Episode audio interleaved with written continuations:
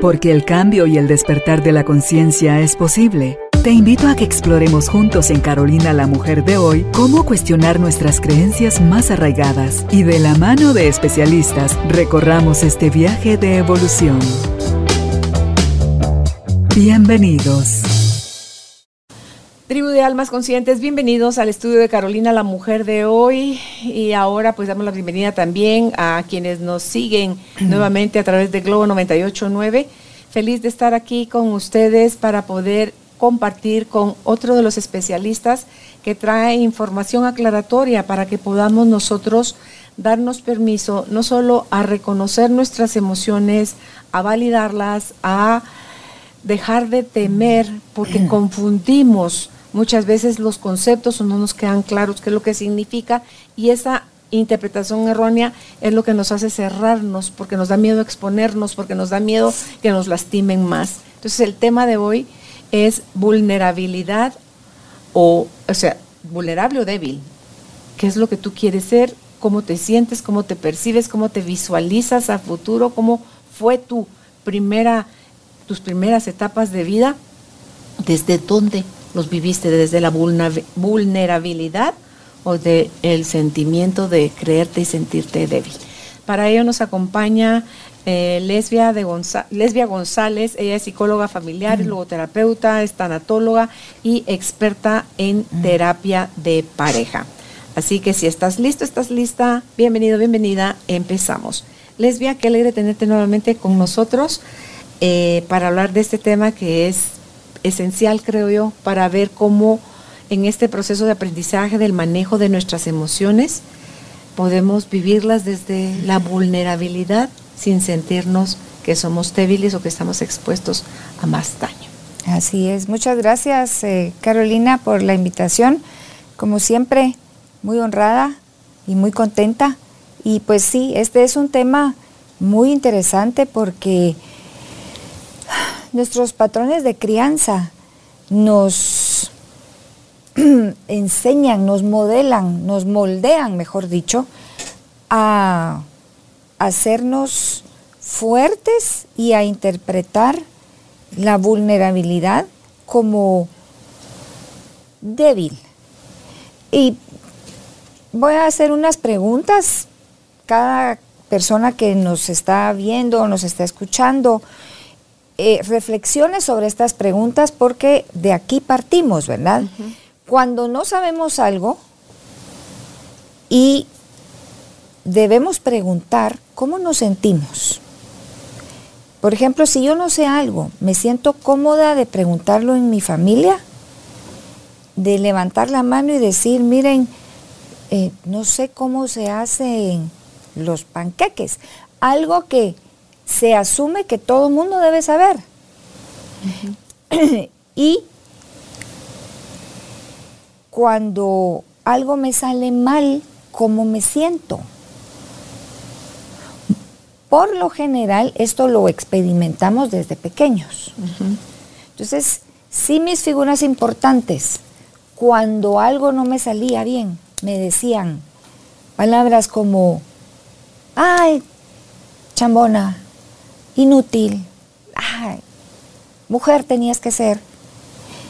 Esto va generando en mí y me pongo y aprendo a interpretar que si algo me sale mal, yo soy inútil, por lo tanto me siento débil. Otra pregunta es, si está pasando una situación difícil, ¿se anima a pedir ayuda? ¿O es de las personas que dice, no, yo puedo con todo? Y hoy por hoy vemos, hablando eh, de la población femenina, yo veo muchas mujeres jóvenes que si alguien intenta ayudarlas con las bolsas, no, no, no, yo puedo. Abrir una puerta, yo la jalo. Pagar una cuenta. Pagar una cuenta, démelo yo también. Que te agarren del brazo para cruzar la calle. No, yo puedo. O sea, como que hay una modalidad de que no, no voy a pedir ayuda porque eso me hace ver débil. Esto en cuanto a la conducta. Y luego a la expresión de las emociones. Si es más válido decir, yo soy enojona o de carácter cuando soy muy gritona, pero ¿qué pasa cuando yo digo, no, yo, me, yo podría decir que soy una persona pacifista? ¿Cómo se interpreta eso? Como que todo el mundo me puede pasar por encima y no necesariamente. Pero entonces, ¿quién quiere ser pacifista? No, más bien yo, todos queremos estar del lado de los fuertes, de los que sacan ventaja, porque ellos no son débiles. Pero ahí está el detalle, lesbia, ¿qué es ser fuerte? Porque le damos un, una connotación equivocada al ser fuerte. Ayer escuchaba a unos papás que decían, sí, de niños pequeños, siete años, si tú vas al colegio y hay un niño que quiere pelear contigo, tú levantas tus manos y le dices, yo no voy a pelear, yo quiero la paz. ¿Qué pasa con un niño que llega a la escuela con este mensaje? ¿Cómo se le lee? Al que no sabe lo correcto dice que como algo débil. Pero es que los niños reflejan a los padres. Entonces este niño quiere, quiere la paz pero se va a encontrar con niños que el mensaje que reciben es, vos da y da doble y da de primero. Entonces, ¿qué comprendemos nosotros? Cuando hemos pasado por estos procesos, desaprendemos y reaprendemos sobre qué es ser fuerte. ¿Ser fuerte es ir y pegar? No, ser fuerte es contener el deseo que te puede, que sí es válido de dan ganas de arrancarle la cabeza pero no la pero no lo voy a hacer mm. va va a salir y va a predominar mi parte racional y el valor de ser persona tanto yo como el otro pero tú no ves eso aquí tú no ves eso en nuestra sociedad porque aquí el fuerte es el que se impone el que mete su carro a la fuerza y no hace la fila el que arrebata y todos quieren imitar a ese fuerte. Entonces, cuando tú pides las cosas por favor, cuando tú respetas tu lugar en la fila, ¿qué te dicen? No, hombre, empuje, métase. No. ¿Ves? Pero fíjate que cuando practicas ya lo correcto de cuando comprendiste que eso no es ser fuerte, eso es ser abusivo, eso es ser irrespetuoso y aprendes tú desde que así así me lo que me enseñaron en mi casa era lo correcto entonces, resulta que como tú estás en paz, aunque se estén colando dos, tres o las personas que sean adelante de ti, y tú estás en tu centro, se hable, se hable otra taquilla, otra caja, otro... Te vive eh, a mí eso me vive pasando en el supermercado, en que la policía para y, y, te dan paso a ti. Entonces es desde dónde estamos vibrando, lesbia porque eso vale la pena bien mencionarlo. Si todo eso que tú has puntualizado es tan común, es porque si yo salgo con esa energía a la calle, voy mm. sí o sí a irme a topar con, más de eso, porque yo necesito verificar eso, inventarnos la madre mutuamente con la gente. Pero si tú sales en paz, cuando tú decías pacifista, pensaba en Madre Teresa, por ejemplo, era la clásica, Gandhi, es el otro clásico de los humanos cercanos a nuestra época que dicen vivieron como la Madre Teresa, le decían, Madre, vénganos, acompáñenos a hacer una marcha contra la violencia. No, decía ella, cuando hagan una a favor de la paz, con mucho gusto yo les acompaño, porque no es la misma intención ni connotación. Entonces, Gandhi logró la independencia de la India también sin una bala, sin un acto. la que él recibió. Entonces, pero no, él no dijo, no empunden eh, disparen, apunten. O sea, no, porque él encontraba que había otra forma y por loco que lo quiera ver el resto de personas, porque, ay, no, un par de plomazos acabo contigo. Eso existe también. Entonces están las dos cosas en, tu, en tu plato, digamos. como la pregunta del lobo blanco o lobo negro, ¿a quién va a ganar, abuelo, verdad? Al que tú alimentes. Entonces, eso creo yo, lesbia, sí, es parte del día a día, pero en dónde te quieres eh, tú sintonizar. Y, cuando se confunde tan profundamente la debilidad con la vulnerabilidad, nadie quiere ser débil, pero es que el ser débil también tiene sus, sus ventajas y no es navegar con bandera, de, débil. No, no, ¿verdad? No es, es que el que es débil sabe de sus, el débil en, en sanidad emocional, sabe de sus limitaciones, sabe pedir ayuda, sabe, dice, mira, yo esto no puedo, esto no sé. Eh, a mí, cuando tú decías entre tus preguntas, ¿cómo te sientes ante el no saber algo? A mí me salen como burbujitas adentro, abajo de la piel. Esas burbujitas yo las identifiqué como curiosidad. A mí me da curiosidad. A mí un día me dijeron, estaba yo escribiendo algo en un pizarrón y me pasé un momentito de, esto es con B, labial o B, la dental. No sabía, entonces me volteo y le dije, ayúdenme, esta palabra con cuál de las dos veces escribe. Y se rió la gente a carcajadas. Y después en el break me dice alguien, ¿a usted no le da pena? Eh, preguntar eso, no, tipo como dar pena. Más pena me daría ponerla mal y dármela como que lo sé y no lo sé. Entonces me dijeron y ya la puse y, y, salió bien escrita la palabra en la pizarra. Pero a mí sí me da, a mí sí se me dispara la curiosidad. Ante todo, si pegó en el centro, digamos, ¿y eso qué es? Pero y eso es lo que yo cuestiono. Cuando yo reconozco mis límites, ¿se llamará debilidad o se llamará madurez y autoconocimiento? Eso. Porque si yo sé que yo no puedo levantar este mueble, pido ayuda. Pues pido ayuda, pero yo sé que no lo voy a levantar. Cuando yo sé que yo no domino e-, X tema, pues digo, no, fíjese, no puedo con esto. Pero, de nuevo, el concepto, como nosotros lo manejamos eh, a nivel sociedad, es que aquel que no sabe es débil, aquel que no puede es débil, aquel que, que, es bueno incluso es, débil, es, baboso. Mira los términos que usamos. Entonces, la sociedad nos forma para ser fuertes, para hacer como que sí sabemos, aunque no sepamos nada, pero no nos forma para reconocer ni nuestros límites en cuanto a las capacidades o conocimiento, o para poder decir, me siento mal,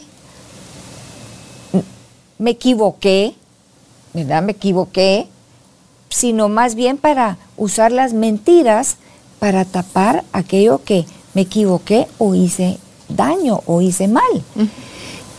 Ves a las personas exitosas y pues este año vamos a encontrarnos con muchas sorpresas de las vidas de las personas que van a correr en la campaña política, porque les van a ir a buscar aquello que está oculto. ¿Por qué? Porque queremos presentar vidas perfectas. Y las vidas perfectas no existen las emociones, las tristezas, los fracasos. Deberíamos ser tan transparentes como cuando mostramos nuestros diplomas en nuestra... ¿Te imaginas una consulta de un profesional en salud mental que también tuviera las cartas que me han escrito mis hijas donde se han peleado conmigo y las voy a enmarcar ahí, junto con mis diplomas de profesional? Pero yo tengo cartitas también de mis hijas donde me decían dos que tres peleando conmigo. Pero esas cosas uno las pone debajo de la alfombra. Cuando al final es a través de ellas y de mostrarme vulnerable que tú hablas con otra mamá que está batallando con lo mismo y le dices, no se, no se angustie tanto, va a pasar, va a pasar. Mm. Pero yo me dejo ver, me dejo ver no a través del tacuche del profesional, sino a través de la historia de mi vida y ahí estoy siendo vulnerable. ¿Qué espera la sociedad? Que quienes están aquí tengan, ¿qué? Familias perfectas, vidas perfectas. Y, y, es hasta que nosotros estamos, como tú dijiste, ¿qué letra es? Y, te preguntaron, ¿no le da pena que se rían de usted? ¿Pero ¿y por qué? Pero es que partes de tu yo, aquí viene Lesia otra vez con el yo, que dice, no, vamos a vivir mis límites no como una debilidad, vamos a vivir mi historia no como una vergüenza, voy a vivir mi fracaso no como algo que no sirve, sino más bien es, esta soy yo. Eso es ser vulnerable.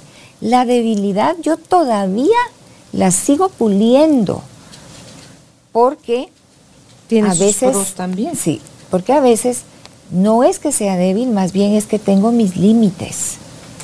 Una persona débil es bien difícil de definirla, porque ¿quién si no soy solamente yo la que puedo decir en qué soy débil? Porque los otros me van a medir por sus estándares, por sus capacidades. ¿Quién es una persona débil? Sino aquella que no acepta, que tiene límites, aquella que no acepta que su historia no es perfecta Mm. y que insiste e insiste en mostrarse eh, fuerte en todo momento, eh, que no pierde la compostura o, o que no cede, no da su brazo a torcer. Para mí esa sí es la débil, la que usa la máscara Por para- miedo. por miedo a dejarse ver. Ahí sí, Sí. yo me voy en la línea de la debilidad y me da mucha tristeza cuando me encuentro con muchas personas así. Por eso, cuando se es vulnerable y cuando se es débil, débil no es cuando lloro, débil es cuando quisien- que- queriendo llorar y pedir ayuda, me pongo la máscara y muestro una imagen que no me quiebro. Que cuando queriendo comerme mañana un cupcake, porque es el día del cariño y van a haber muchos, yo digo, estoy a dieta y no lo rompo. ¿Un cupcake me irá a hacer tanto daño? Pues la verdad que no. Solo no se los coma a todos, ¿verdad? Pero disfrútese uno por lo Sin menos, culpa. sin culpa. Exacto. ¿Cuántas personas queriendo decir te quiero dicen no, no se lo digo porque si no se va a aprovechar? se columpia, Se columpia. Esa sí es una debilidad. Es miedo. Es miedo a la vulnerabilidad. Sí. Fíjate que aquí tengo cabal una lista que usé para otras cosas y ahorita que tú lo estás trayendo a mencionar y, y te digo yo la palabra miedo, es el miedo te lleva a vigilar a otros, te lleva a juzgarlos, te lleva a prohibirles, a imponer, a criticar, a protestar, a suponer, a posponer, a sentirte ofendido, a exigir, a forzar, a oponerte, a contradecir, a interferir, a angustiarte, a disputar, a sufrir, a agredir, preocuparte, retener, demostrar, estorbar en la evolución propia y en la evolución Del otro. del otro. Entonces, cuando hacemos todo eso, estamos cayendo en las dos cosas al mismo tiempo de acción y de omisión. ¿Por qué? Porque estás actuando donde no debes, metiéndote en la vida de los demás, y porque estás omitiendo, tú a un lado al no atenderte tú a ti hacerte responsable solo de ti, y el, ¿cómo se llama? Que estás omitiendo la libertad del otro. Del No le otro. estás dando su libertad. Entonces, todos estos que mencioné para mí, lesbias son secuaces del miedo, de la necesidad de tener el control, de la necesidad de tener la razón. Entonces sí, perdón, vivimos en una sociedad imperfecta, en una humanidad que está lejos de, de evolucionar, pero también hay otros que estamos trabajando seria y profundamente cada uno en sí mismo y empezamos a encontrar, porque en, ante esa disposición empieza a llegar la nueva información. Entonces tú empiezas a experimentar la vida desde otra, desde otra mirada, desde otro lugar, desde otro, con, con esa fuerza que te da la serenidad, con, que te da la valentía, que te da coraje, que te da no coraje de bravura, sino que el coraje de, de- de esto, de, de tener esa capacidad de sostenerte tú dentro de ti. Y dice uno, "Ah, todo esto me estaba yo perdiendo. Sí. Sí, yo creo que nos da el, nos, lo podemos disfrutar más porque somos honestas, pero somos honestas con nosotras mismas. Cuando, cuando, por ejemplo, si yo fuera una mujer que todo el mundo me conoce porque soy de aquellas que de 10 palabras, 9 y punto 5 son de aquellas que ti, ti, ti, y de repente vengo aquí a aparecer como la señora Proper, van a decir, ah. qué cuentera, Si la conocieran. Pero cuando tú eres vulnerable y te dejas ver como eres, tú eres aquí así. Y allá. Igual. Y allá, y allá. Y entonces la gente confía, porque sabe que puede esperar pero también ya le dijiste que no puede esperar. Pero eres honesta contigo y eso es un regalo para el otro. Pero cuando estás conteniéndote porque concibes tu personalidad como, ay, es que si supieran cómo soy, no, no, no, no. Entonces, concibes tu misma personalidad como una debilidad. Claro, la limitas. Y entonces la limito, la escondo y empiezo a dar, perdón, a darle al otro lo que el otro quiere. Claro. Ay, tan linda. Nunca se enoja. No, no, Nunca se enoja, ella siempre está sonriente.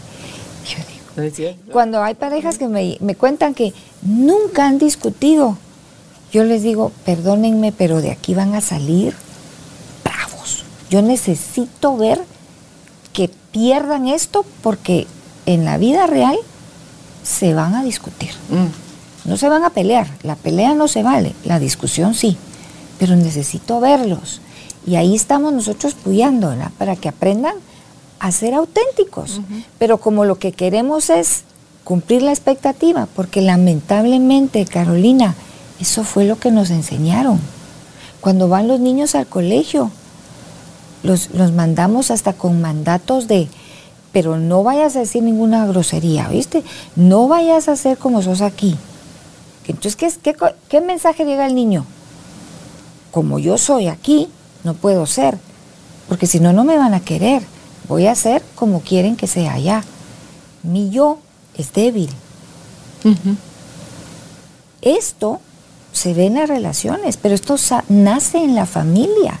Yo por eso hoy, haciendo estas preguntas, sí quería tocar este tema de decir no sé, decir no puedo, incluso poder decir cuando en los conflictos de familia aparecen aquellas, aquellos temas álgidos, de verdad, en donde hay que llegar al perdón,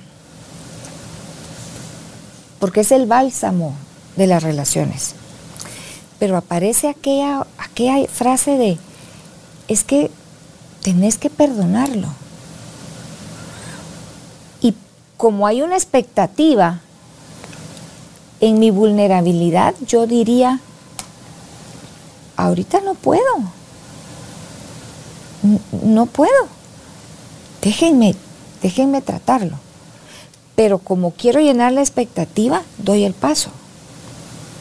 Y entonces mi emoción, mi sentimiento otra vez, porque se espera de mí que perdone, que pase por alto, que no sea tan rencorosa, porque eso no lo sienten las personas buenas.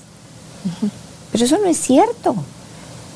Mientras más claro puedo decir yo, pues no me siento ahorita lista para perdonar, permítanme trabajarlo y más adelante nos encontraremos, yo le dejo ver al otro cómo de verdad me siento y cómo de verdad soy.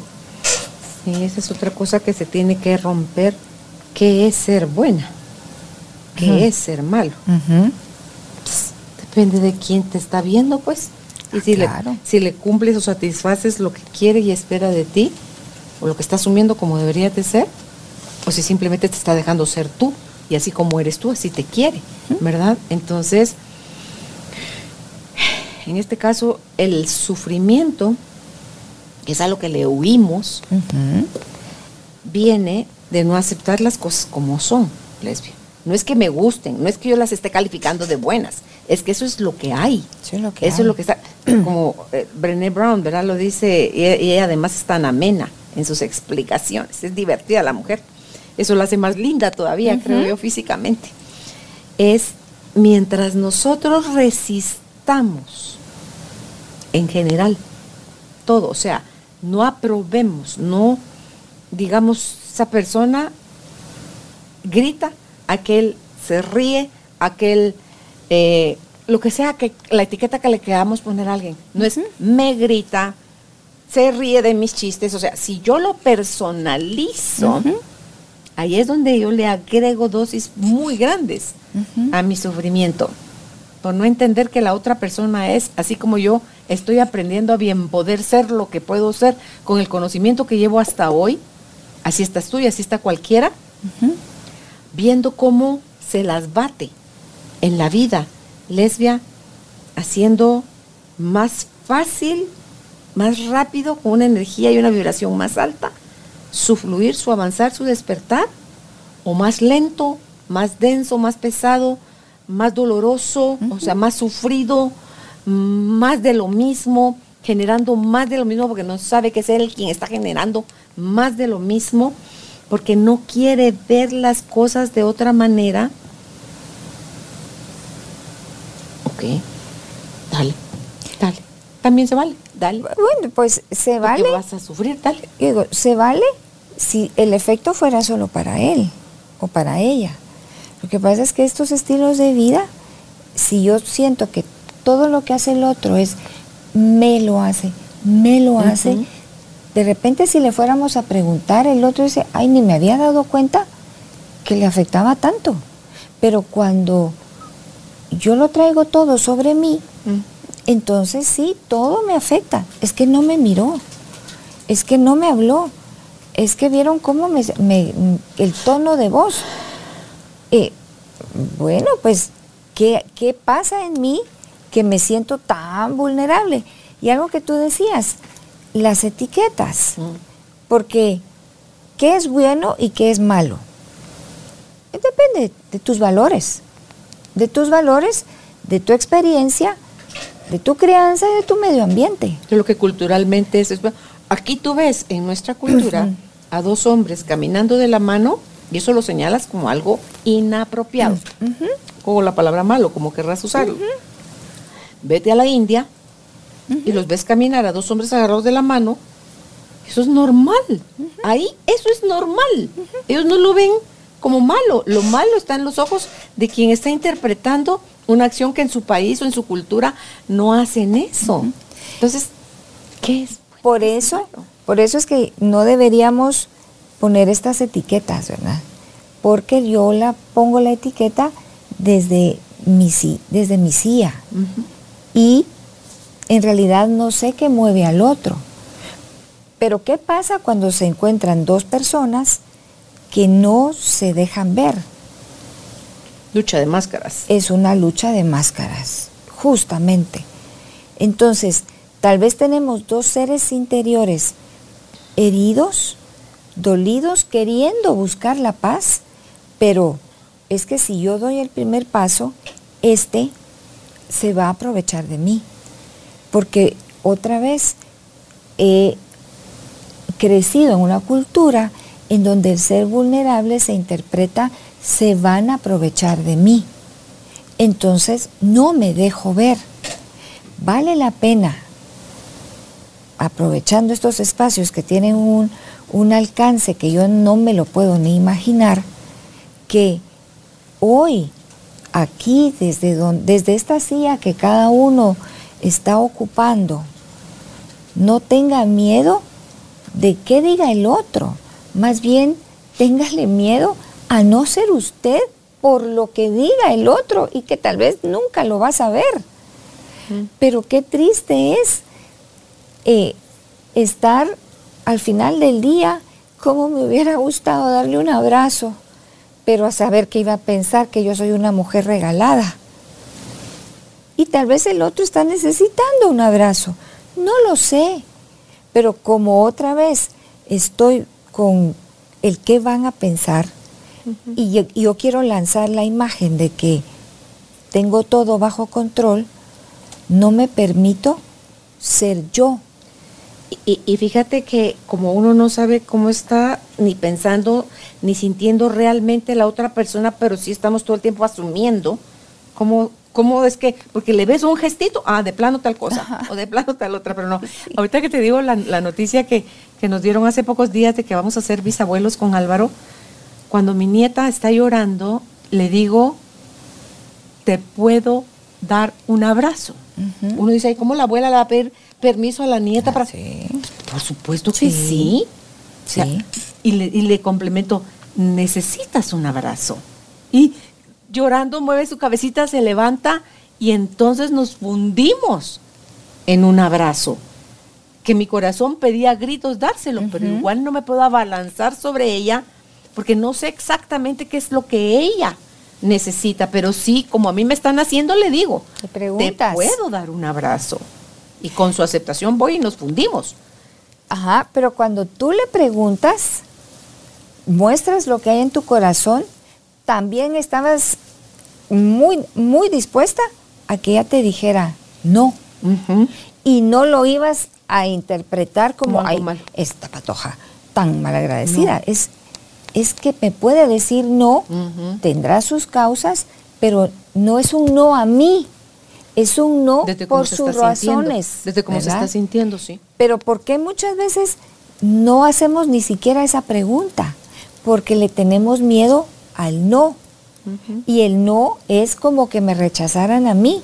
Y yo siempre digo, no, pues el no es el derecho del otro de decir, ahora no, muchas gracias. No, porque no, no quiero. Es el otro lado del sí.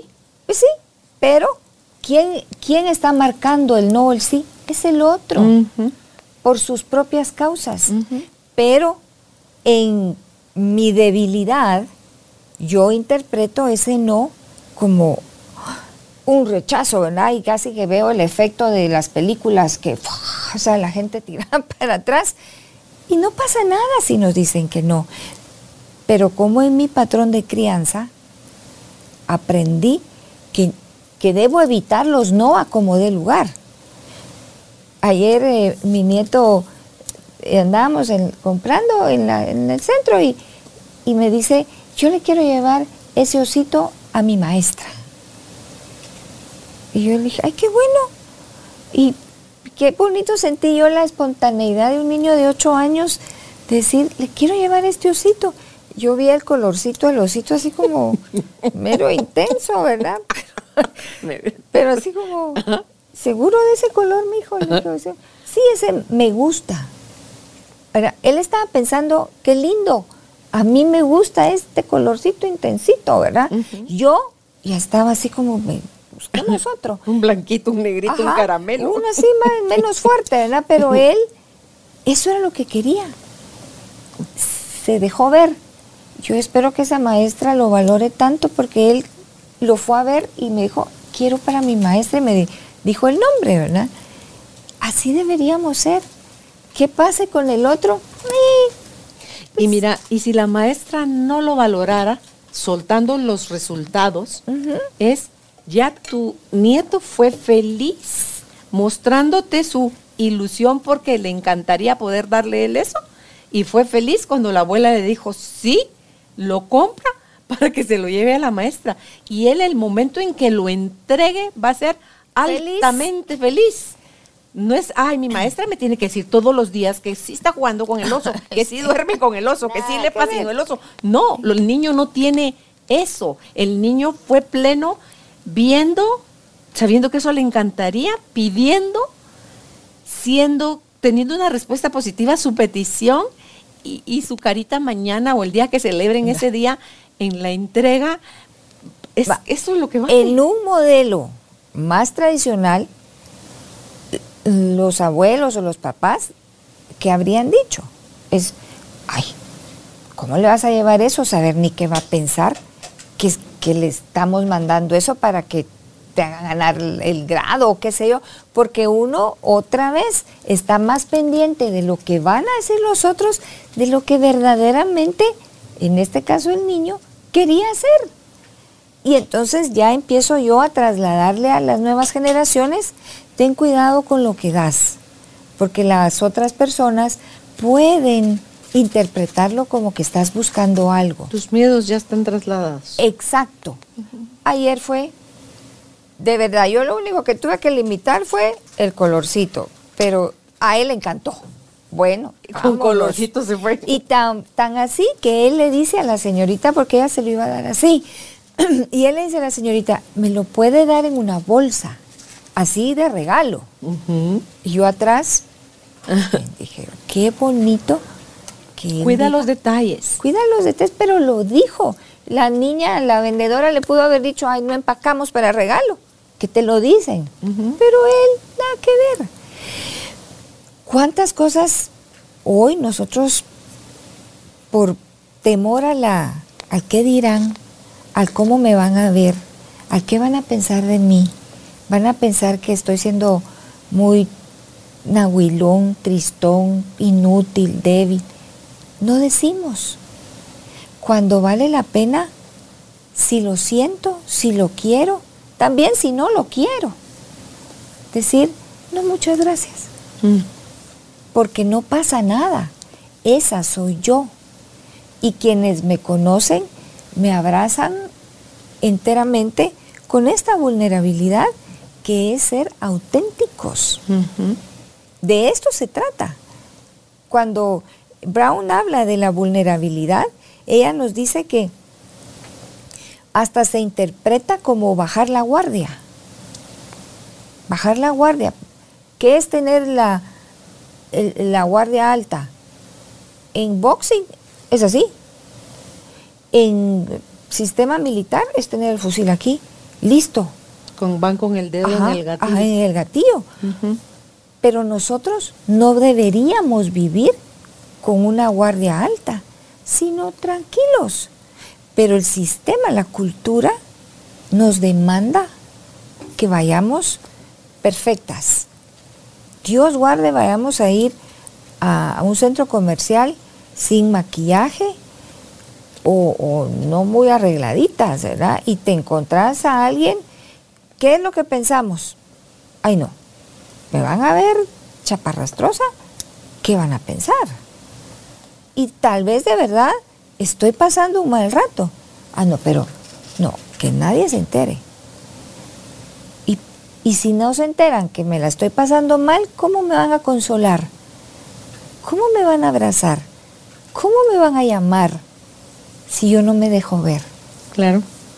Pues, eh, fíjate desde dónde estás poniendo tu mirada, tus expectativas hacia ti y hacia los demás. Ayer que estaba el día un poco más frito, me bañé, me arreglé, pedí a poner pants. Y tengo otro que sí es un pants, pero hasta en la noche me di cuenta que lo que me puse como pants es una pajama de que parece pants, pero es una pajama como felpadita, así como terciopelito. Y así andaba yo aquí en mi casa con chinitas, con esos zapatitos, como zapatillas solo de meter, ¿verdad? Y como iba a ser el partido de fútbol americano y los gritos y mis nietos y mis hijos y mi marido y todo, entonces le dije a mi marido, me voy al cine. Y me fui al cine. Y me encuentro con alguien que tenía mucho rato de no ver. Así había ido al súper para empezar y luego me voy al cine y me dice, Claudia se llama ella Carolina. Entonces ya nos abrazamos y me dice, qué lindo le queda ese color. Ay, oh, tan linda, gracias, ¿verdad? Y ya nos despedimos y que resultado que íbamos a ver em, la, misma, película, solo que yo iba a pasar por la dulcería antes y ella se iba a ir directo al, otro, a entrar. Entonces, hasta en la noche cuando me estoy quitando, digo, pero si esto es pajama, no es pants. Entonces, pero yo lo viví como que era pants. Entonces, mi actitud es, yo ando vestida con pants. no ando zarapastrosa, dirías tú, con pajama por todos lados. Y esa libertad de ser tú mismo. Así hubiera sido pajama, pajama, clásica pachama. Si yo así de loca quiero salir a la calle en pachama, pues es muy mi derecho, muy mi gusto y muy mi gana. Y no lo hago para ofender a nadie. Estoy viendo nada más mi, mi comodidad lesbia. Entonces, como cuando no andas con el prejuicio de esto es pachama, vives libre. Pero no estás, o sea, estás viviendo tu, ser, tu ser. ¿Sí? Es que de eso se trata la vulnerabilidad. La única, el único camino que yo tengo para llegar a mí es precisamente ese, ser yo, mm. no ser lo que otros esperan que sea. Pero yo en realidad no tengo certeza si de verdad los otros tienen alguna expectativa sobre mí. No lo sé, porque me tocaría venir y preguntar ¿Qué y Carolina, ¿qué esperas tú de mí, verdad? Y a todo el mundo, ¿qué esperas tú de? ¿A qué hora? Por eso hablamos de la vulnerabilidad es primero saber quién soy yo, luego saber cómo soy yo y luego aprender a ser yo y dejar que los demás me vean. Yo tengo mis tres hijas, ahí hay una que tiene un volumen en la voz, pero que de verdad yo le digo, ay Lucita, no, no grites. Y, pero yo sí le digo, Lucita, no grites. Y ella categóricamente dice, mamá, yo no estoy gritando. Mi tono de voz es así. Mi bronco pecho así saca la voz. Y yo, pues, aparte que es grandota, ¿verdad? Y tiene esa voz. Y yo uso unos tacones así. Digo yo, pues, por donde pasas arrasas, ¿verdad? Pero, pero ella bien clara me dice, no, estoy gritando, este es mi tono de voz. Mm. Lo que pasa es que yo sí siento que... Porque tú sos suavecita, tú sos lo opuesto. Exacto. Pero ella me encanta porque ya no es, ay, no, perdona, porque en un principio sí era así. Ah. En un principio sí era así. Pero ahora me dice muy clara, no estoy gritando, mamá, este es mi tono de voz. Pero ella aprendió y se reconoció y ahora se deja ver. A mí me toca, pues me siento un poquito más para allá, para no sentir la vozarrón aquí, ¿verdad? Mm. Y ella se tiene que hacer para adelante porque también le cuesta oír mi tono de voz. Yo tengo dos amigas que de verdad en este ser, en este modo de ser, yo siempre veía que me se, se hacían hacia adelante y yo sentía ¡Hala, cómo les interesa lo que estoy contando! No te La verdad es que no me oían. Y por eso se hacían... Alesia, puedes hablar más fuerte. sí, y entonces, ¿por qué no me dicen? Ay, es que nos daba pena. ¿Ves? Después me lo dijeron y, era, y, de verdad que era una torre de risa porque yo creía Qué interesante lo que estoy corporal. que si no me oían, ¿verdad? Porque ellas también son bien fuertes para hablar y sus risas son sumamente fuertes. Pero cuando yo sé quién soy, no interpreto que yo me hacía para atrás como no le importa a Lesbia lo que estoy diciendo. Eso que Lesbia percibe los sonidos más fuertes. más fuertes. Pero yo lo tengo que contar. Yo tengo que hablar. No usar la máscara. Fuimos a almorzar la semana pasada con una amiga y me dice al rato que terminamos de comer, Carolina, nos podemos ir a otro lado a comer el postre. Es que ya no aguanto la música, me dice. Yo oía la música normal. Me dice, eso que usted oye para, para, lo, para usted su 100 de sonido, para mí, cuando le hicieron la audiometría, para mí es 200. Vi que le dije, como no me había contado. Es que le juro que me va a volver loca. La música está fuertísima. Entonces pedimos la cuenta, pagamos y ya nos fuimos a tomar el cafecito y el postre a otro lado. Pero tengo años de ser amiga de ella. Me enteré hasta la semana pasada. Este, esto que nos, nos acabas de contar, Carolina, pongámoslo en una relación de pareja o una relación familiar. Nuestras familias, que son, deberían ser nuestro lugar seguro, yo puedo ser y decirles a ellos eh, lo que no quiero y mi familia me escucha o mi familia me etiqueta. Porque a veces estamos en las relaciones de pareja, que es como de donde sale todo, ¿verdad? y las amigas saben que a ella no le gusta el fútbol, pero ella se queda sentada ayer viendo el partido del Supertazón, que no entiende ni rosca de lo que está pasando, pero no se lo dice porque ay, no, es que entonces se va a molestar o va a pensar saber ni qué de mí. Y entonces para llenar esa expectativa, puedo pasar 30 años viendo un supertazón. ¡Qué, qué, qué horror! Mm. Pero esta comunicación, tu amiga confiada de decírtelo y tú atenta a escucharlo, cambiaron. Claro. Nos comunicamos así. Sí. Nos dejamos ver así. Porque a veces... Algunos sí. Algunos sí. Ojalá y la mayoría fuéramos así. Porque entonces estoy mostrándome como soy, no como quieren que sea. No siempre hago, en el modelo tradicional, no siempre hago lo que quiero hacer o ser. Más bien me dedico a hacer o ser lo que los otros quieren. Tú sabes que sí me da a mí más calma y más aceptación, lesbia, es aceptar que nunca vas a quedar bien con todos al mismo tiempo por todo. Entonces es que, es, que no se puede.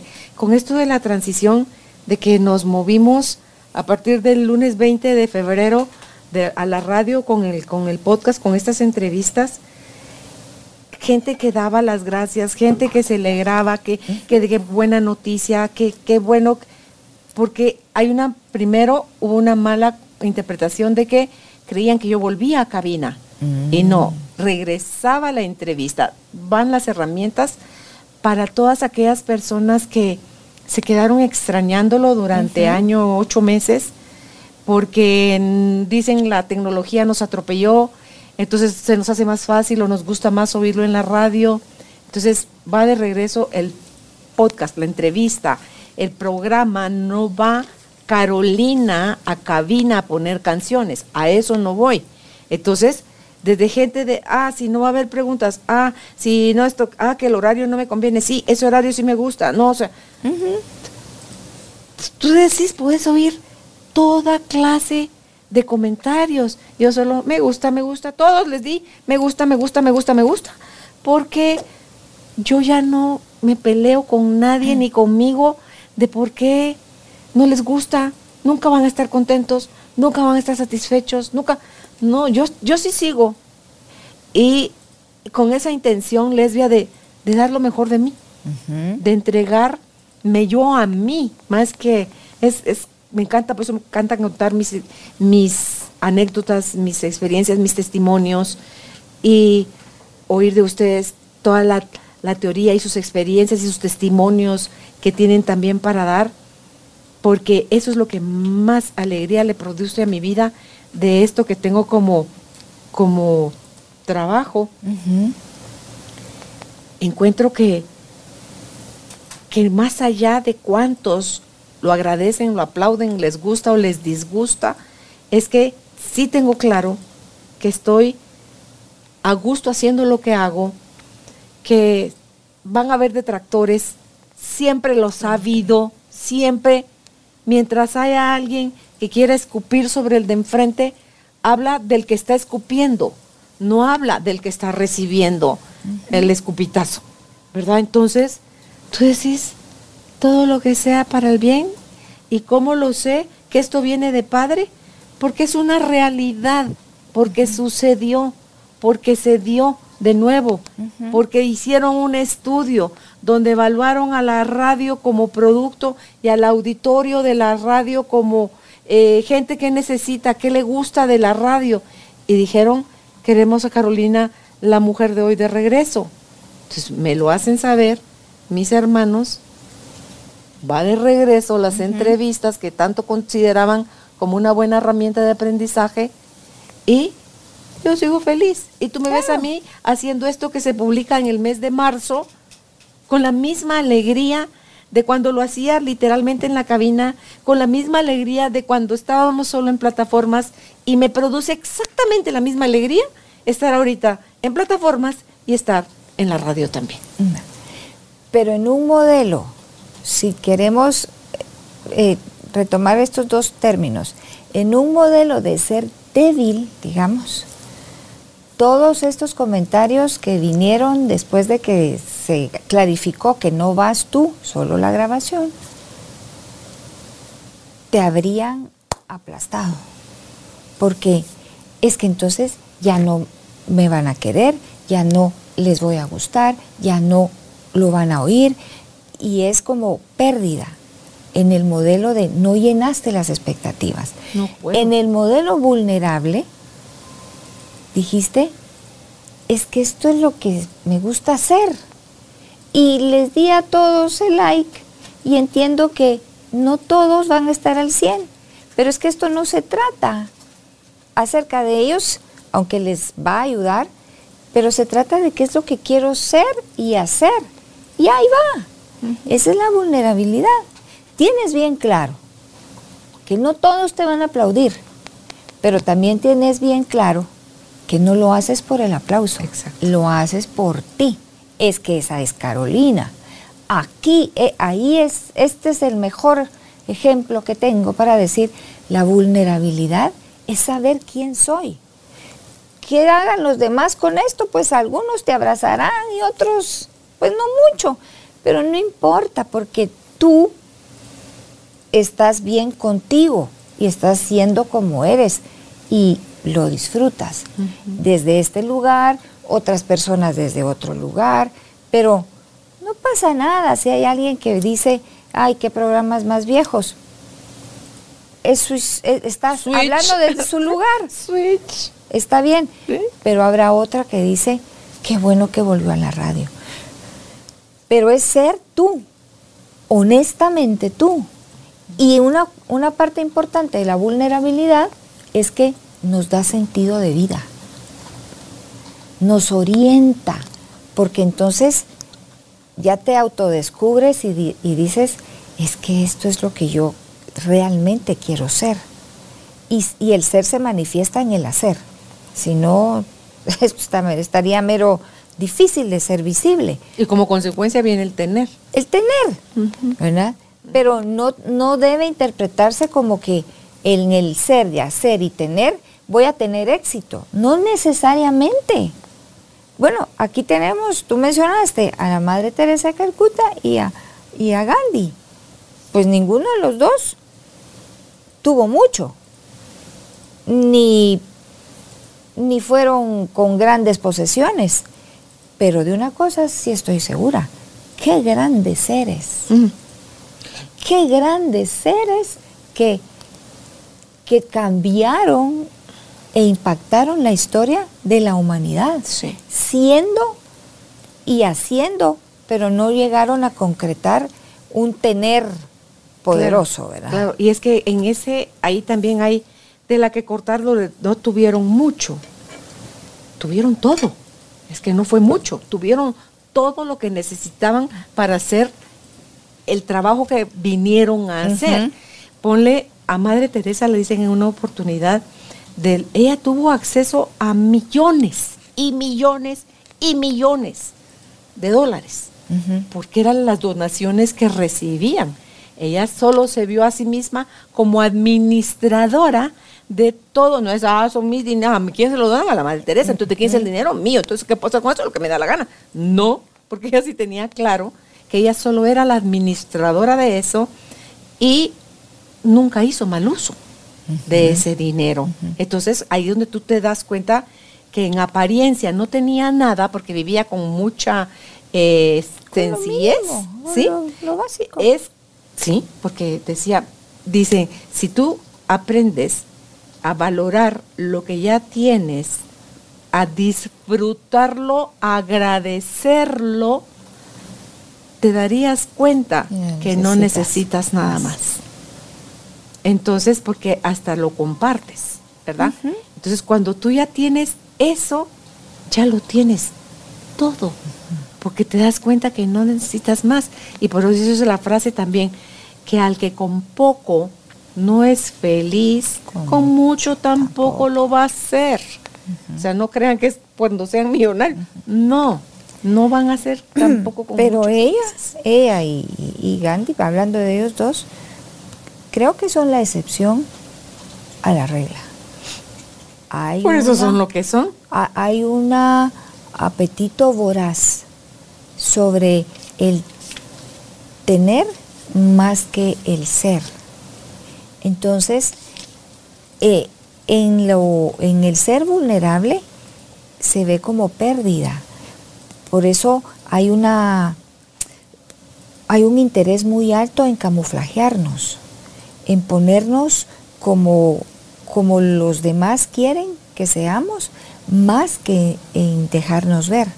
Porque eh, si me ven que soy, no sé, como yo pueda ser, tal vez no soy persona de su interés porque ellos quieren a alguien más aguerrido. Entonces yo me pongo en ese modelo para ser atractiva para ese negocio. ¿Qué pasa si no? ¿Por qué, ¿Por qué nos camuflajamos? ¿Por qué nos ponemos disfraces que no nos van? Que nos quedan grandes o nos quedan chiquitos cuando yo tengo un modo de ser que es justamente el que necesito. Porque creemos que el valor viene de afuera, del reconocimiento, y no, viene de adentro. Viene de adentro. Y porque hemos olvidado y eso está demostrado a través de la neurociencia que somos y que estamos destinados a conectar con los demás. Pero ¿cómo puedo conectar con otro que también tiene otro disfraz? Que cuando ya estamos en espacios más íntimos y más pequeños, yo me quedo sorprendida de cómo hay gente que yo puedo ver afuera y hasta infunden miedo, pero ya en una mesa pequeña son seres tan distintos y, yo sí me pregunto, pero ¿y por qué no es así allá? Y cuando logro preguntarlo y me responden, me dicen, es que porque si me ven allá así, la empresa sería otra cosa. Yo digo, pero hasta podría ser otra cosa positiva, pero otra vez ven a la amabilidad, a la confianza, a la sonrisa, al creer, como se van a aprovechar de mí. Entonces me pongo un camuflaje de látigo para que todos marchen al paso que yo digo y no me dejo ver. Mm. Y cuando lo logro, a las son personas que a mí ya no me dan miedo, ¿verdad? Miro a alguien así, mejor me hago para atrás. Lo triste de esto es que lo vemos en ámbitos empresariales, y en la empresa yo hoy puedo estar y mañana no. Pero ¿qué pasa cuando me mantengo en este modelo aquí? En, el ámbito más seguro, mi familia. Cuando no abrazo, no abrazo a mis hijos porque, eh, bueno, van a pensar que ya estoy viejita y ya no me van a hacer caso. O, ¿por qué no pedimos perdón en la familia? porque van a pensar que soy débil y entonces se van a aprovechar de mí. Y a veces las familias están tan urgidas de que seamos vulnerables en el reconocimiento de la ofensa, de la falta de respeto, de la herida. Y esto se, se, puede enmendar cuando especialmente las, los padres nos bajamos y humildemente decimos, Perdónenme, hijos, los lastimé. Perdónenme. Eso es liberado. Sin esperar que en el momento me perdonen, pero me dejo ver vulnerable porque reconozco que haberlo lastimado me ha dolido. Y las palabras más lindas son perdónenme. Una señora me decía, es que si yo pido perdón, pido, si yo pido perdón, pierdo autoridad, me dijo. Una creencia. Y yo le dije, no, hágalo y va a ver el resultado. Es todo lo contrario. ¿Por qué? Porque va a ser congruente. Claro, la humaniza. La humaniza. Pero mira la creencia de que si pido perdón, pierdo autoridad. Y mi familia a veces está urgida de, de que bajemos y nos quitemos los tacuches y seamos vulnerables. Claro, o que los papás nunca deben pedir perdón.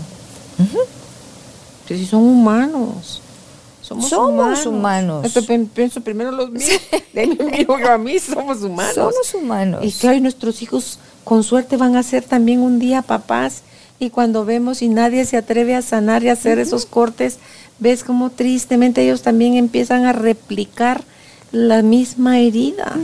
La misma Vulnerabilidad en el dolor, vulnerabilidad en el amor, vulnerabilidad en la herida, en el error. ¿Para qué? Para que mi familia no tenga miedo de decir, me equivoqué, de decir, mira, no, no, no sé cómo resolver esto, hablemoslo. Y como dicen, vamos a aprender más en el error y en el fracaso que cuando todo te está saliendo de, Ah, claro. de maravilla. Claro, pero ¿hablo yo de eso? ¿O yo soy un listado de éxitos? No, ¿de dónde? Pero, ¿De dónde? pero cuando tú escuchas a la gente, tú escuchas solo grandezas. Bueno, y ahorita vienen las grandezas que vamos a escuchar. Y pero Ajá. cuando vas a la realidad, pues es- no todo es color de rosa. Y no está mal que no sea color de rosa. Es que la vida tiene matices y no me quedo nunca en uno. Por muy lindo que sea, Pasa. va a pasar. Y por muy oscuro, va a pasar. Lo paradójico es que a lo que yo le llamo debilidad y me paso la vida tratando de mostrar que soy fuerte, que soy impenetrable, que nunca me equivoco, lo hago. Me equivoco, me quedo sola, me quiebro y al final de mi vida digo, no sirvió de nada Mm. creer que al no mostrarme débil me estaba mostrando fuerte. Y es paradójico, no se puede, no se puede. Porque no es real. No es real. Lo real sí es ser auténticos, ser honestos, ser transparentes. Eso sí, y hay que tener cuidado con esto, porque no puedo dejar ver mi yo así como, ah, esta es lesbia. Debo sentirme muy segura para hacerlo. Por eso los ámbitos que yo he mencionado acá es la familia, Es el ámbito más seguro. Pero cuando los hijos son una cosa aquí por el miedo y otra cosa allá, yo tengo que parar y preguntarme por qué mis hijos no se dejan ver. Y casi siempre va a ser porque yo no me dejo ver. Y no es solo que no se dejen ver. ¿Te has dado cuenta cuando tú le dices, ay, mira, me puedes hacer favor de verme a los niños un par de horas? O el fin de semana, uno con sus papás, ¿verdad? Es, y, y te- o cuando es una amiga, la vecina o alguien, y cuando ya llegas tú de regreso y te devuelven a tus hijos, dijo el otro, y te dicen, ay, qué belleza de niños, tan obedientes, tan educados, para todo es por favor, para todo es gracias.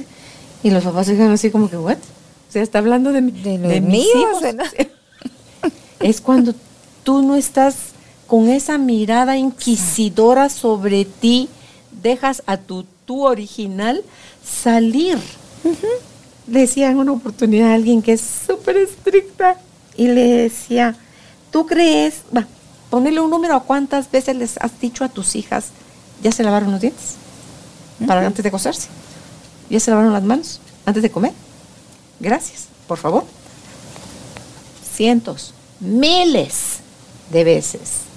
Tú no tenés que estar enfrente, están tan programadas ya a eso que cuando tú no estás, las muchachitas funcionan desde ahí. La que tiene miedo y trabaja en tus miedos, Ahí está. sos tú de quedar como una mala mamá, una mala guía que no está sabiendo formar a las niñas con buenos modales. Pero eso es porque eso es lo que quiero que digan. La expectativa. Quiero que digan, ay, tan lindas las hijas de lesbia, qué mamá. Pero quiero que hablen bien de mí. Pero de mí no van a hablar bien y van a hablar mal. Y no tiene nada que ver con la conducta de los hijos. Es que mira, qué peso ponemos sobre los hijos cuando decimos, ah, si usted, traigan, sigan trayendo esas notas, ¿qué van a pensar de mí? Ni van a pensar en Ahí usted. por lo menos Hasta dijiste la verdad. Ahí va, por lo menos dijiste Hasta la verdad que van a pensar de mí. Hasta compasión van a sentir de mí Sí, si solo sí. rojos sacan. Sí. Pero, pero otra cosa interesante de esto que me estaba diciendo es, yo a veces como mamá, como papá, como pareja, puedo estar apuntalando siempre hacia la misma instrucción en, en función de que sean operacionales, pero no digo la misma cantidad de veces lo afectivo, el refuerzo positivo, lo bien que me hace sentir, sino en pareja es la queja, el reclamo, porque si le digo que me gustan las rosas, va a creer que se las estoy pidiendo. ¿Y por qué no le puedo decir directo, mira, mañana que es el Día del Cariño, regálame unas rosas? ¿Por qué no? Porque hay una creencia. Es que si lo pido, ya para qué lo, si lo tengo que pedir, ya para qué lo quiero. Pero ¿y por qué no? Es mejor que me las regale Ah, tal vez la lección está en el pedir. eh, de repente. O en el dar, Carolina. Yo puedo, antes de pedir unas rosas, puedo hacer un pastel y darlo. Algo va a cambiar. Pero, ¿cómo le voy a dar un pastel? Mm, Nah, si no me da nada. Entonces, no se lo merece. ¿cómo? pero, ¿Acaso me lo merezco yo? No, así, así asumimos que la persona no se lo no merece. se lo merece. Ah, pero yo sí me merezco mis rosas. claro. Entonces, queremos que cambie, empecemos por lo nuestro. Pero eso es, eso es que aceptar que me voy a poner en una posición vulnerable, que el otro va a poder decir, ay, pero a mí no me gusta el pastel de chocolate. Y tal vez era de caja, porque yo no sé hacer pasteles, pero por lo menos lo intenté. Y ni gracias me dijo. ¿Pero y qué? Por, en lo que a mí respecta, hice algo. Pero queremos que el otro y todo, mi familia cambie, pero nadie hace nada. Y debe haber siempre un valiente que dice que no se trata de la perfección, se trata de la relación. Y para que exista la relación, voy a ir a la vulnerabilidad, porque quiero mis vínculos. No quiero que me vean las mamás. Tenemos aquel tema de nadie me ayuda, me pueden ver ahí, chalata, ni un vaso de agua me ofrecen. Sí, pero yo digo, ¿cuántas mamás decimos, necesito ayuda? Patojos ya Te no tú aguanto. solita la carga. No, yo con todo, yo con todo, yo con todo. Y después lloro de que nadie me ve vulnerable. Pues aprovechando, ¿verdad? Mamás, déjense ver. No siempre tengan la casa tan esplendorosa porque no valoran y no saben cuánto cansa mantener una casa brillante. Hasta que usted pida ayuda y diga, échenme una manita con esto, ¿verdad? Pero yo tengo que aceptar que soy vulnerable y que no me dé miedo que me miran. Eso no es debilidad, eso se llama ser auténticamente yo. Y yo me quiero, yo me acepto y yo me dejo ver. Eso no es debilidad. Si en la diversidad es donde está la riqueza. Si yo me dejo ver, no van a ver a una lesbia, van a ver una Carolina. Si tú te dejas ver, van a ver a una lesbia, no a una Carolina. Entonces, eso es nada más saber que tenemos cosas hermosas dentro para dar, darlas sin tacañería. O sea, da, da tu, da tu esencia sin tacañería, porque esa tiene la magia de autoproducirse en automático. Y mientras más eres tú, más tú te das permiso a ser. Mientras más generosa eres con tu palabra, con tu mirada, con tu sonrisa, con tu acción, con tu, con tu todo, con tu dejarte de meter en la vida de los demás, más querido es, más la persona, más añorada es, más de decir, ah, la seco los ojos de no verte y qué rico y te abrazan y te agarran la mano y te, y te hacen sentir amada y no estás haciendo nada en ese momento por la persona, pero han recibido tanto de ti en diferentes oportunidades que cuando te ven tú te vuelves una fiesta para el que te está un viendo. regalo. Sí, te vuelves un regalo. Y también darnos y dejarnos ver desde la sombra, ¿verdad? Ah, por supuesto, ese se te va a salir aunque no lo quieras. Porque- no, Esa pero a sale veces- sola la ingrata. A veces no esperan una reacción así. Y los hijos en la casa dicen, Ya salió el... cuando vamos los domingos a la iglesia, los, cuando son chiquitos los niños dicen, ¿cómo quisiera vivir en la iglesia? Porque mis papás ahí se ríen y nos tratan bien. Pero Bueno, cuando estamos en la casa, sí. el asunto cambia. Allá mi mamá no grita. Claro. no Mis dice hijos- groserías. Mis hijos deben saber, mi familia debe saber de qué es capaz lesbia. Eh, ¿Dónde se transforma lesbia? Y si les preguntas a mis hijas, ellas te van a decir, en el carro haciendo las colas del tráfico. Se vuelve un monstruo. Me transformo. Yo, yo tengo que trabajar y esa es mi vulnerabilidad. Aquí estoy siendo muy vulnerable. Yo tengo y he tenido que trabajar mucho con esta parte de mi ser que no pareciera, ¿verdad? pero ma- manejando en este tráfico, yo me transformo.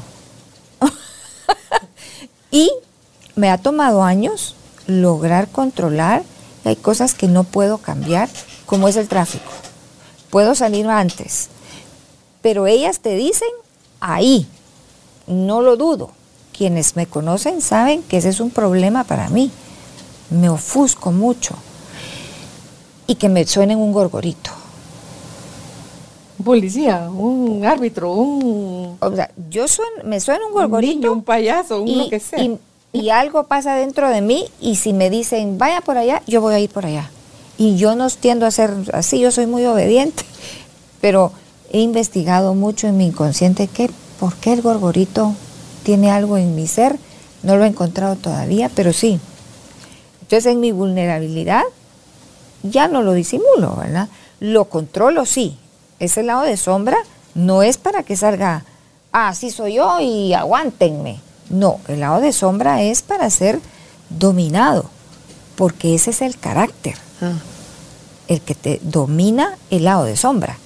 Para hacer el bien no hay límite. Para el amor no hay límite. Ah, pero para el lado de sombra aparece el dominio propio.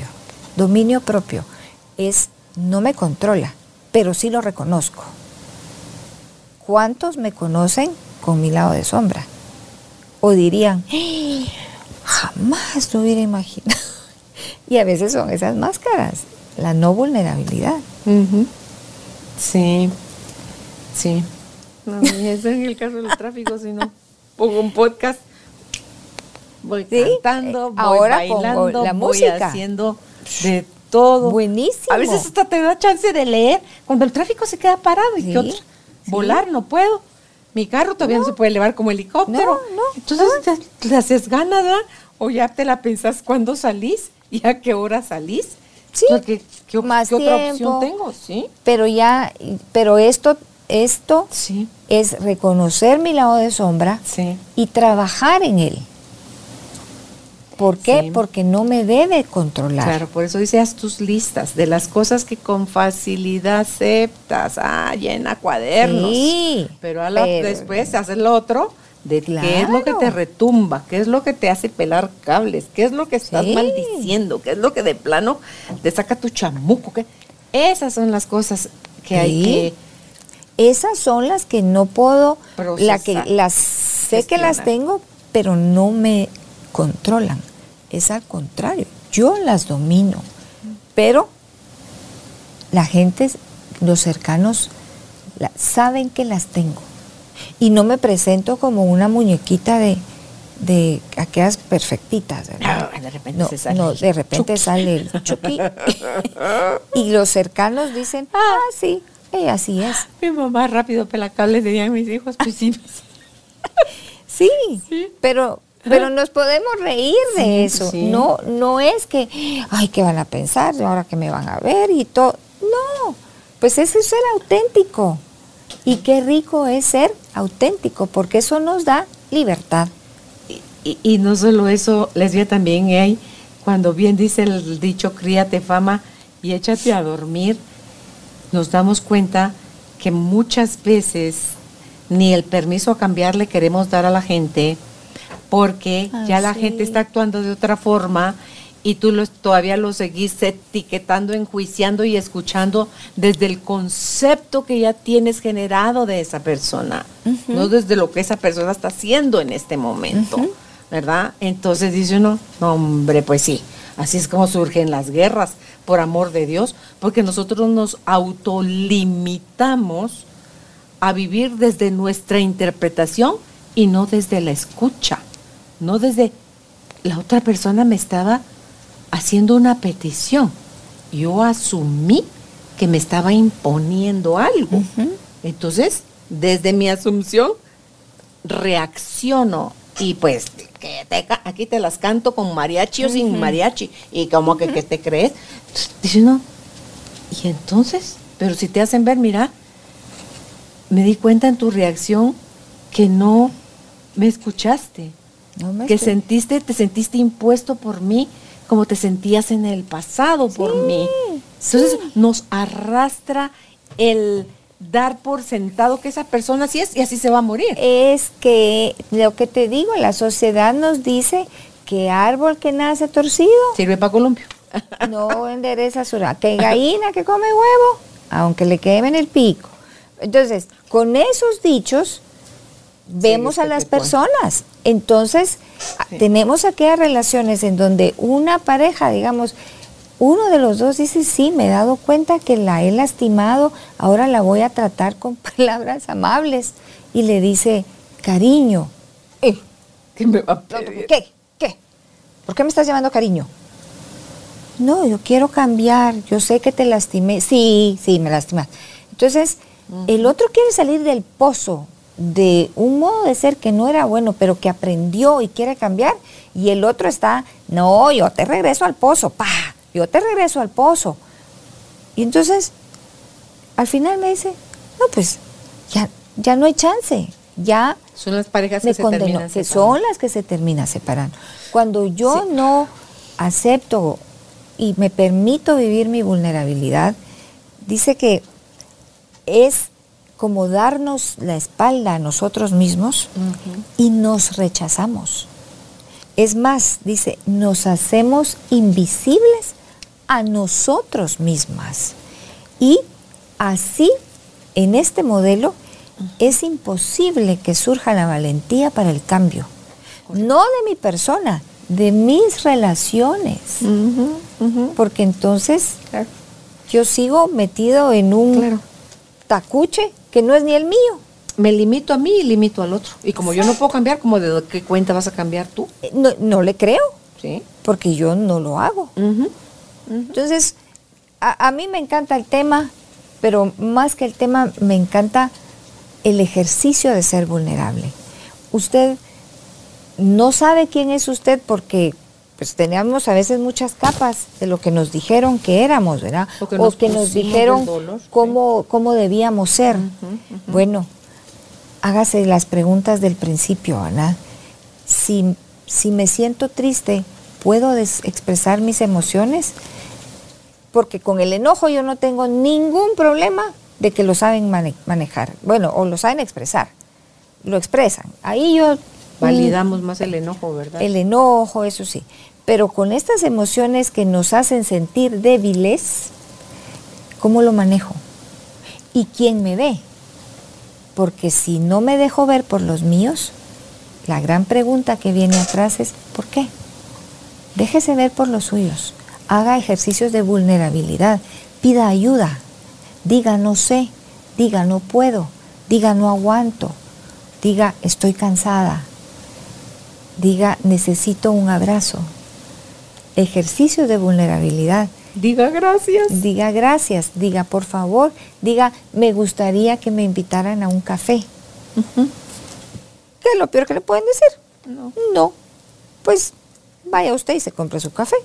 Trátese bien usted. Pero hagamos estos ejercicios de vulnerabilidad. Podemos cambiar nuestras familias y por ende podemos cambiar nuestro país. Sí, definitivamente que sí.